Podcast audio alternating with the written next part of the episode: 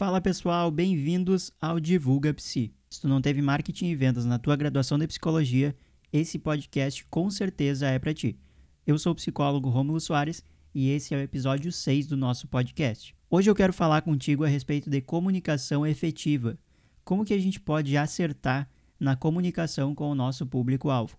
Acontece bastante do psicólogo pensar o seguinte: bom, eu vou colocar alguns termos técnicos aqui na minha comunicação com o meu público-alvo para que eu consiga passar essa imagem um pouco mais profissional, um pouco mais de autoridade. Só que o que pode acontecer lá do outro lado é a pessoa simplesmente não entender nada da mensagem que tu passou para ela. E com isso a tua comunicação foi completamente desperdiçada. Bom, mas então como é que funciona? O que que é? Como é que faz essa tal comunicação efetiva que eu estou falando para vocês aqui?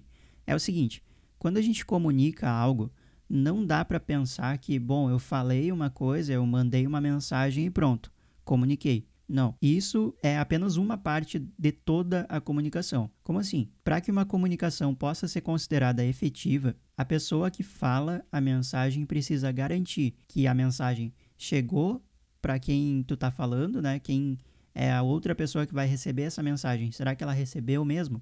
E aí, ao receber, ainda tem mais uma coisa. Será que ela entendeu? Ou seja, por isso que não basta a gente falar algo e achar que pronto, está comunicado. Não, a mensagem precisa chegar nessa pessoa com quem a gente está falando e essa pessoa precisa entender aquilo que a gente falou da maneira que a gente falou, no, no sentido que a gente quis falar aquela mensagem. Só assim a gente pode considerar que isso foi uma comunicação efetiva. E por que, que a gente precisa se preocupar tanto com isso no nosso conteúdo, na nossa divulgação como psicólogos. Porque é muito natural quando a gente começa a utilizar uma comunicação efetiva que o engajamento aumente nos nossos conteúdos, que novas pessoas comecem a chegar no nosso conteúdo, para nosso, nos nossos perfis, e que essas pessoas não apenas cliquem lá no botão de seguir o nosso Instagram, por exemplo, mas elas acabam querendo mais e mais conteúdo da gente. Porque consegue entender, a, a pessoa encontra ali no nosso conteúdo um lugar que fala com ela que tem a preocupação de que a mensagem está chegando nela e que ela entendeu essa mensagem. Ou seja, é tudo o que a pessoa precisa. E eu sei que alguns colegas acabam ficando com dúvidas. Tá, mas Rômulo, será que se eu não colocar algum conteúdo mais técnico, será que o meu conteúdo não vai ficar com cara de senso comum? Será que não vai ficar mais do mesmo? E eu respondo para vocês. Tem jeitos que eu vou falando ao longo do episódio, tem algumas maneiras, alguns jeitos que a gente pode colocar dentro do nosso conteúdo de forma que não fique difícil daquela pessoa que não é da psicologia compreender a mensagem, ou seja, a, pe a pessoa consegue compreender aquilo que a gente falou e ao mesmo tempo não fica com cara de senso comum. Não precisa também justificar com artigos científicos um post no Instagram. Se tu quiser, pode fazer, mas não necessariamente precisa isso para que fique com cara profissional. E eu vou falando para vocês ao longo do episódio como que a gente pode lidar com esse balanço, com esse equilíbrio aqui, entre um post muito rebuscado, muito complexo de entender, mas também que não é um post senso comum igual ao que qualquer outra pessoa poderia fazer dentro do, das redes sociais. Se tu me acompanha lá no Instagram, psicólogo Romulo Soares, tu já deve ter visto eu falar sobre conversar na linguagem do público ou falar a linguagem do público. Por que, que eu repito tantas vezes isso? Porque é muito importante que a gente converse com o público da maneira que eles falam, tá? E, e como é que eu vou fazer isso? Como é que na prática eu posso entender aquilo que o público está falando? Eu vou passar algumas orientações aqui para vocês. Primeiro é aquela lei de tudo que eu falo para vocês, que é conheça o público-alvo. Quando a gente conhece o nosso público, a gente já começa a entender, bom, isso daqui o meu público se interessa, é, uma, é um contexto que faz parte da vida da pessoa que eu quero com a qual eu quero conversar, para a qual eu quero divulgar os meus serviços e produtos de psicólogo. E aí a gente acaba entendendo quais são, dentro desses contextos, né? Quais são as palavras, quais são os termos, quais são os conceitos necessários para aquela pessoa estar dentro daqueles contextos. Como assim? Não entendi muito bem isso que tu falou. Olha só, para a pessoa participar de um grupo, por exemplo, dentro desse grupo tem uma linguagem, tem um assunto que reúne essas pessoas nesse mesmo grupo, concorda comigo? E dentro desses assuntos existem alguns termos. Por exemplo, pais de crianças com deficiência. É um nicho para o psicólogo atender. Quais palavras podem fazer parte do vocabulário dessas pessoas que estão dentro desse grupo que eu acabei de exemplificar aqui para vocês. Alguns transtornos, algumas doenças, algumas deficiências, alguns tipos de tratamento, talvez alguns medicamentos, por que não? Então, são questões que estão dentro daquele contexto do teu público-alvo, desse público-alvo que eu dei de exemplo para vocês. Consegue perceber agora como faz sentido? A linguagem do público? É isso que eu quero dizer para vocês quando eu falo a linguagem do público.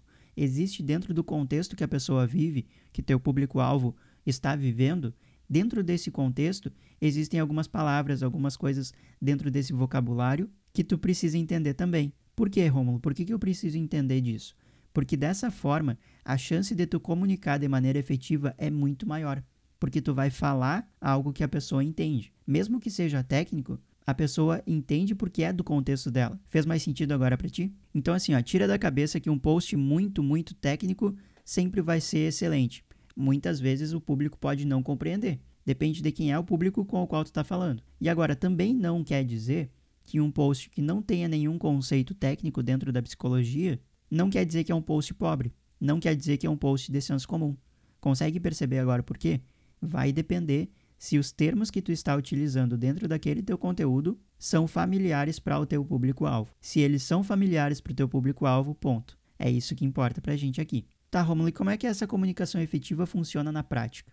Pessoal, é o seguinte, a gente já viu agora o que, que é comunicação efetiva, por que, que a gente precisa se comunicar dessa forma ou prezar por uma comunicação efetiva com o nosso público-alvo. A gente já viu as consequências positivas de ter uma comunicação efetiva, mas como é que faz isso na prática, então? Sabe isso que eu falei agora para vocês de cuidar o que, que é a linguagem do teu público, o que, que é o contexto do teu público? Essa é uma das orientações que eu vou passar para vocês aqui. A primeira é a seguinte: evite conteúdos com linguagem rebuscadas e ou muito técnicas, se não for de interesse e conhecimento do teu público-alvo.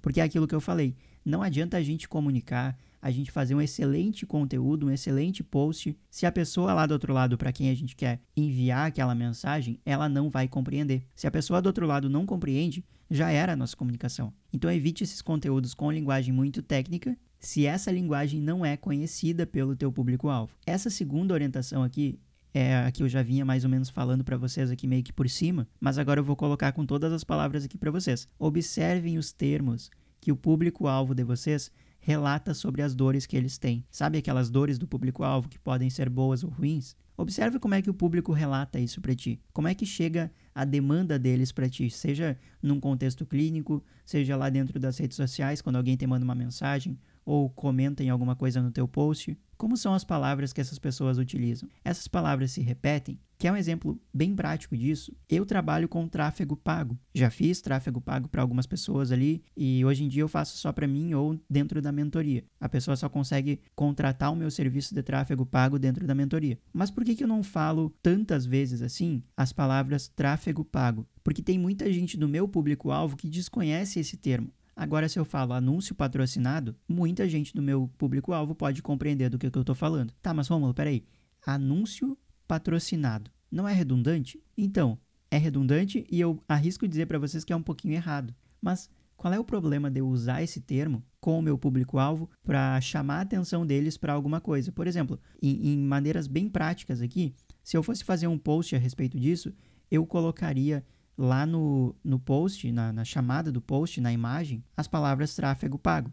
E na legenda eu iria descrever como anúncio patrocinado. Eu ia deixar claro para a pessoa do que, que eu estou falando. E aí ela, ah, entendi, ele está falando disso daqui, então me interessa, eu vou prestar atenção. Sacou a diferença? Eu poderia falar sobre termos técnicos e tudo mais que eu conheço dentro dessa área. Mas para o meu público, será que vai ser relevante? Para o meu público, será que vai ser algo que eles vão entender? Vão saber que é para eles aquela mensagem? É isso que a gente está sempre buscando.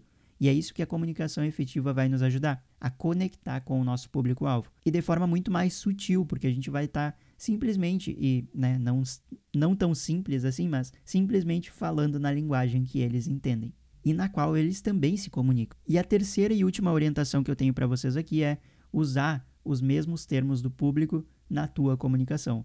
Sabe essas palavras que tu pegou aqui, os termos que eles utilizam?